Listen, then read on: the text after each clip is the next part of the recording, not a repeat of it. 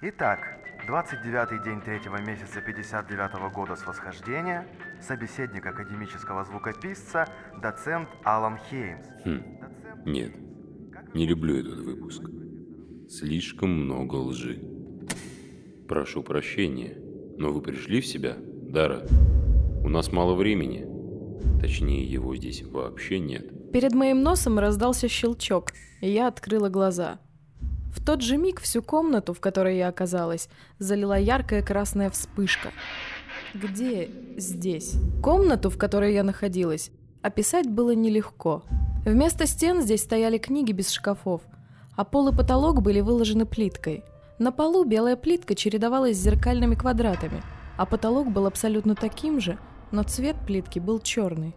Я сидела на диване с неудобной спинкой, стоявшим у стены, а у другой стены передо мной стоял массивный белый стол с мраморными часами в виде совы. Рядом с ним, без видимой причины, покачивалась деревянная лошадка, а в центре комнаты на каменной колонне стоял старый, потертый катушечник, из которого только что звучала странная запись. Хм, я думал, вы спросите, кто я. Даже обидно. Из-за спинки дивана вышел высокий мужчина неопределенных лет в полосатом сером костюме – был он очень худым, с павшими щеками и глубокими морщинами, которые, впрочем, не выглядели старческими. В каждой складке кожи и лицевой впадине, несмотря на то, что в комнате было довольно светло, ютились невероятно глубокие тени. «Мы? Мы в... Хм, в обмороке», — сказал он, разводя руками, и улыбнулся мне. Голос его был на удивление сильным, а глаза были абсолютно зеркальными — и я увидела в них себя. По какой-то причине я была в обтягивающем красном платье. Обморок. Хм. Обморок. Хорошо сказано. Почему на мне эта одежда? Даже в обмороке нужно выглядеть достойно. Часы на столе, шедшие задом наперед, пробили три. Но, как я уже сказал, у нас нет возможности тратить бесконечность на диалог. Вы умираете. Это идет вразрез с планами. С чьими же? Я оглядела комнату и увидела еще одного человека. Ребенка с головой кота в черном костюме, который качался на лошадке. Ну, с вашими как минимум. И еще с парочкой людей. «Кто это?» – указала я на ребенка. «Кот это». Ребенок продолжал раскачиваться, но лошадка теперь стояла на потолке. «Ладно, а вы кто?» У меня много имен, и главное, сделаны из чужих, но все они лживы. Мое настоящее имя вы прочесть не сможете, но можете попытаться.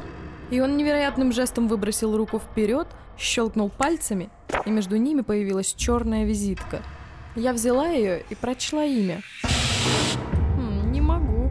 Это логично. Я бы так не сказала. Секунду. Дайте мне послушать. Акт. Второй. Часть. Пятнадцатая. Ладно, идет. Я отдам тебе одного в обмен на Дока. Отлично. И кого же? Здоровяка, Потлатова. Он меня порядком утомил. Разумеется, я не горел желанием отдавать мясо на растерзание термиту. Без сомнения, Тарекс был далеко не самым приятным человеком. Однако я успел не только не взлюбить его, но и проникнуться уважением. К тому же тяжело ждать от горняка, выросшего по закону культистов камня и проданного своими же родичами на каторгу, хороших манер. Однако сейчас любой иной вариант был куда менее привлекателен. Но у меня два вопроса. Какие же? Во-первых, у тебя нет случайно хрустального стебля и пилюль. Тут что, табачная лавка или аптека? Каких еще пилюль? Ну, как шарики. Типа лекарства от опухоли, только... Как бы тебе это объяснить? А, забудь, я чушь какую-то сказал. Откуда им вообще у тебя взяться? Ладно, второй вопрос. Как ты собираешься его заполучить? Он может и усталый, но здоровый и весит, наверное, целую тонну. По доброй воле он к тебе не пойдет. Ха, Термит, вероятно, усмехнулся. Маска и капюшон скрывали его лицо. Я видел лишь серую кожу вокруг желтых глаз. Термиты поднимать груз в 20 раз больше их веса. А серьезно? У меня есть план. Я объясню, куда тебе идти и дам немного еды. Вы ведь голодны? Низовья забирает силы. Порцию горняка ты отравишь этим. И он поставил на стол пробирку с мутной желтоватой жидкостью. Это экстракт яда белых пчел. От него он не умрет, но впадет во что-то типа кратковременной комы. Вы бросите его, а я подберу. Я поморщился. Все это не было похоже ни на правду, ни на рабочий план. Только после того, как ты снимешь поводки и приведешь Дока. Нет, зеленка. Я тут решаю. Ты делаешь мое место. Давай компромисс. Я привожу доктора, когда увижу, что ты накормил всех. И когда получу горняка. Не по нутру мне это, но идет. Поклянись тенью, что не кинешь, что отдашь своего человека. Среди каторжан это была жуткая клятва, гарантирующая исполнение слова во что бы то ни стало. Но я все-таки настоящим каторжанином себя не считал. Ладно, клянусь тенью, отдам. В комнате моргнуло освещение.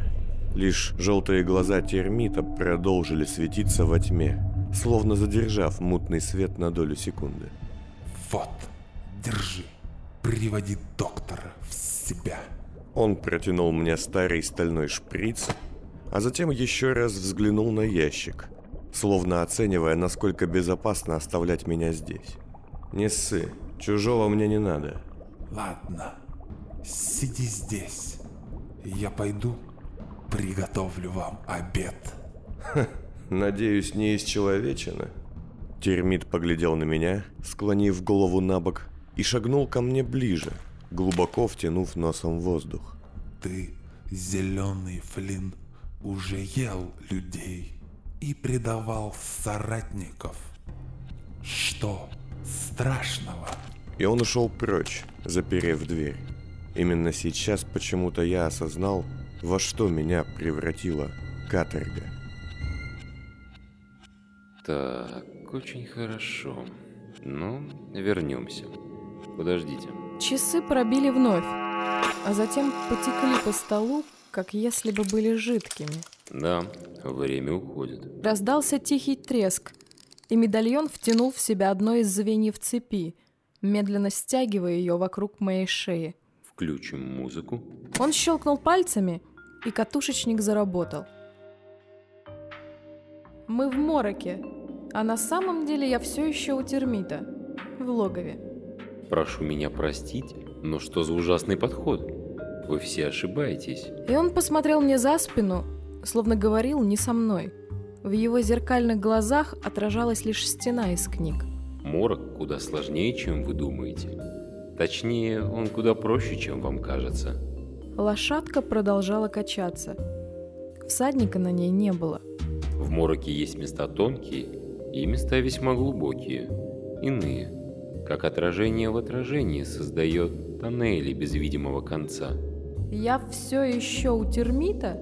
Вы в том месте, о котором мертвому охотнику сказал мой враг. Но, пытаясь заслужить ваше расположение, хочу заметить, что я не использую труп, чтобы приходить в гости. Комнату вновь залила яркая вспышка. Я не понимаю, о чем вы. Поймите лучше другое. Вам кажется, что вас хотят убить, но вы нужны живой. А теперь хватит. Мы встретимся снова через несколько страниц. Я расскажу вам многое. Запомните, того, кто вас пленил, нужно убить. Иначе всем сестрам не выжить. А сейчас кричать. Что? Зачем? Затем, что хохочущий ящик еще не рассказал охотнику свою историю. И что мне нужно кричать? То имя, что вы дали трижды. Я закрыла глаза и закричала. Фиц! Фиц! Фиц! В полудреме, которая одолела меня, пока я ждал термита, я отчетливо услышал крик Дары. Хм, послышалось. Или не послышалось. Охочущий ящик сожрал человека. Твою мать! Я медленно подошел к ящику и вновь услышал звук разряда, а затем стон. Схватив с ближайшего верстака несколько проволок, я наспех в мутном желтоватом свете сделал убогую отмычку. Сквозь жуткую, тупую боль и толщу жидкости, в которой почти утонула моя голова, я услышала какие-то щелчки. Замок был весьма большим и не особо сложным. Однако руки от усталости слушались меня плохо, и ржавая проволока царапала металл безрезультатно. Кто-то открывал замок снаружи. И, судя по всему, это не было... О, твою мать, как же мне больно. Новый стон, и я отбросил отмычки в сторону. Схватив одну из лежащих на полу труб, я, сам не понимая, зачем это делаю, вставил ее в замочную дужку и что есть силы дернул вниз. Металл заскрипел, замок упал на пол. Перед глазами плыла пелена, но я чувствовала, как ящик качается. А затем крышка отскочила вверх. И я увидел ее. Он глядел на меня с удивлением. Впрочем, как и я на него. Что же с ним случилось? Дара выкатила глаза и схватила ртом воздух. Недолго думая, я вырвал прибор, что пытал ее, и отбросил прочь. Руки мои все еще были прикованы цепями. С мелкими замками цепей отмычки из проволоки справились куда лучше. Я подняла обессилевшие руки и попыталась выбраться из ящика, но не сумела. Тогда я подхватил ее, голую, покрытую какой-то химической субстанцией и с большой раной на животе, крест-накрест замотанной бинтами. А затем осторожно вытащил наружу. О, Фиц, Дара, мне нужно спрашивать, что ты тут делаешь. Где это? Тут. Из-за его плеча раздался голос, и я увидела, как с пола поднимается еще один человек, мне незнакомый. Тафт, вы очнулись? Отлично, помогите мне. Я положил ее на пол, и док, шатаясь и щурясь на тусклый свет, подошел к нам. Только сейчас я заметил, как опухла его пробитая крюком рука. О, да вам самому нужна помощь. Где мы? Долго объяснять. Мы в логове того, кто вас стащил. Я пришел за вами. И нашел тут еще и ее. Фиц ошарашенно глядел на меня. Я же боялась, что это очередное дурацкое видение, и ни его, ни этого старого морщинистого человека с прокуренным голосом тут попросту нет. А где сама тварь? Ушла, но... Я с ним договорился. О чем? Да уж. Теперь и сам не знаю о чем. А неплохой тут набор медикаментов, хоть и самодельных. Ого, даже пыльник есть. Берите, что сочтете нужным. И захватите вон тот прибор, которым пытали девушку. Меня начало знобить. Теплая химическая жидкость испарялась. Становилось холодно. Давайте накроем девушку. Ну, хоть чем-то. Старик стащил с плечей грязный пиджак и накрыл меня. Я подошел к дверям и прислушался. Он не отдаст меня. Просто так не отдаст. Я его заставлю. Даже не думай. Я видела в его глазах готовность биться и понимала, чем это кончится. Он легко убьет тебя здесь, а меня одолеет там. Зачем ты ему? И вообще, как ты тут оказалась? Да знаешь, искала салон красоты. Ошиблась адресом. Ладно. Так, я думал. Термит будет в ярости из-за ящика. И точно откажется от сделки, выбрав трех людей прямо сейчас вместо одного позже. Проклятие. Как бы поступил лорд-детектив? Кто? Он выглядел потерянным. Совсем не таким, как я запомнила его. Темные ямы под глазами, лысая голова, исхудавшее тело. Впрочем, он был мне голой, раненой и измученной. Подходящей компанией. Лорд-детектив. Древний. Он... А, долго объяснять. В общем, он не особо сильный и всегда выезжает на хитрости. Да, хитрость. Я протянула руку и с болью и трудом взяла со стола хирургический скальпель. Держи. Я поглядел на нее. И мы поняли друг друга. А теперь спокойнее, иначе я ее прикончу. Термит вошел в комнату и замер. Фитц держал меня перед собой. Прижимая скальпель к слабо пульсирующей нити на ее худой шее, я пытался казаться максимально жестким. Док стоял за моей спиной. Что это значит? Это значит, что мы немножечко меняем условия сделки. Ты не с тем затеял. Тихо, мы уходим. Прямо сейчас. Вместе с Доком и ней. Ты идешь с нами. На месте уже провернем то, о чем договорились. Получишь ты своего горняка. Снимешь поводки, проводишь до выхода, и тогда получишь девку назад. Девку? Да зачем мне эта девка? Она почти дохлая. Я похолодел, но виду не подал. А вдруг Дара переоценила свою значимость? Но я не переоценила. Его мерзкие мелкие глазки бегали по нам, ища слабое место. Я была ему нужна. Стоит лишь это подтвердить. И я решилась. Дара дернулась под моими руками, и скальпель слегка разрезал ее кожу. Нет, стой, Я вздрогнул. Термит тоже. стой, зеленка. Идет. Не трожь девку. Ну так пошли. И помни, я убью ее раньше, чем ты меня. Когда термит бросил сумку с какими-то пожитками старику, я почти потеряла сознание. Но наконец-то меня не долбил этот проклятый разряд. Наконец-то я была свободна. Однако я знал, что нам еще долгое время не суждено будет расслабиться. Док, вы замыкаете. И не спускайте фонарь с его спины. Вас понял. Собранно он это как-то сказал. Не как обычный врач. Тишину низовья разрезал выстрел. Где-то совсем недалеко от того места, куда нас вел термит, словно хищная тварь, петляя по следам моей бригады. Мы замерли, а затем я услышал вопль. Вы что, мрази такие? Думаете, можно уйти с моей каторги без разрешения? Судя по звукам, где-то совсем недалеко, всю мою бригаду настигла погоня. Твою мать. Себас. Ну и что будем делать? Фиц посмотрел на термита. Выход близко. Он молчал, и я сильнее прижал скальпель к шее Дары.